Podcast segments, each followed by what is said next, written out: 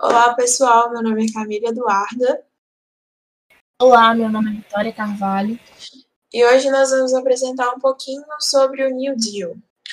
Para poder a gente falar um pouquinho sobre o New Deal, a gente tem que pensar um pouco no que aconteceu antes dele.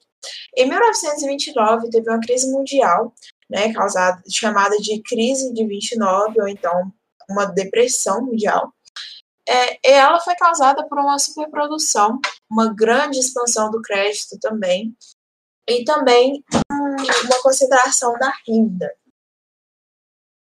É, e ela afetou a economia estadunidense e, de tabela, acabou afetando a economia mundial, que era muito ligada à economia estadunidense da época.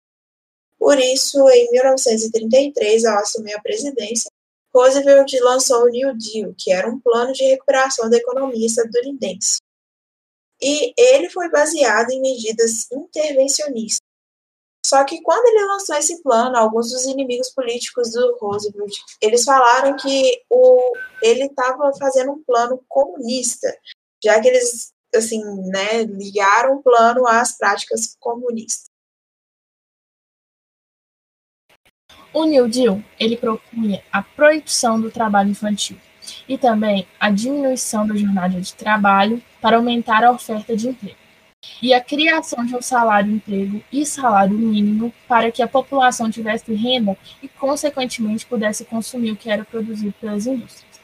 Também era previsto o fortalecimento dos sindicatos para que os trabalhadores pudessem lutar para melhores condições de vida e salários a formação à frente de trabalho para realizar obras públicas como hospitais, creches, escolas, gerando emprego, e a criação de um fundo que incentivava a poupança, visto que muitos bancos haviam quebrado com a crise de 1929. Então, era necessário estimular as pessoas a pouparem dinheiro, já que o sistema bancário forte que financia o desenvolvimento de um país. Também foi feita a criação do NIRA, que é a Lei de Recuperação Industrial Nacional que era necessário para a função principal de limitar a produção industrial a níveis compatíveis com a demanda, uma lei de ajustamento agrícola, que previa a concessão de empréstimos aos fazendeiros para que se diminuísse a produção, evitando uma superprodução agrícola. Só que para a realização de todas essas ações que ele tinha preparado, é, o governo ele teve um gasto muito grande e por causa disso ele acabou utilizando as reservas e como consequência ele emitiu um papel moeda demais, o que gerou uma inflação que foi controlada por essa mesma instituição, no caso o governo.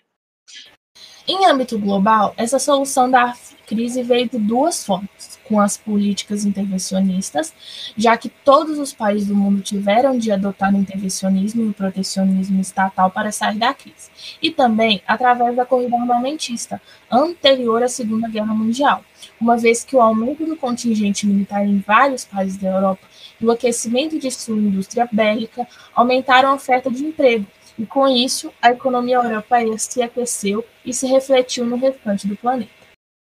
Não só a economia europeia, como também a economia estadunidense, que junto com essa, essa luta, né, essa corrida armamentista, juntamente com o investimento do setor produtivo, eles aqueceram a economia do país,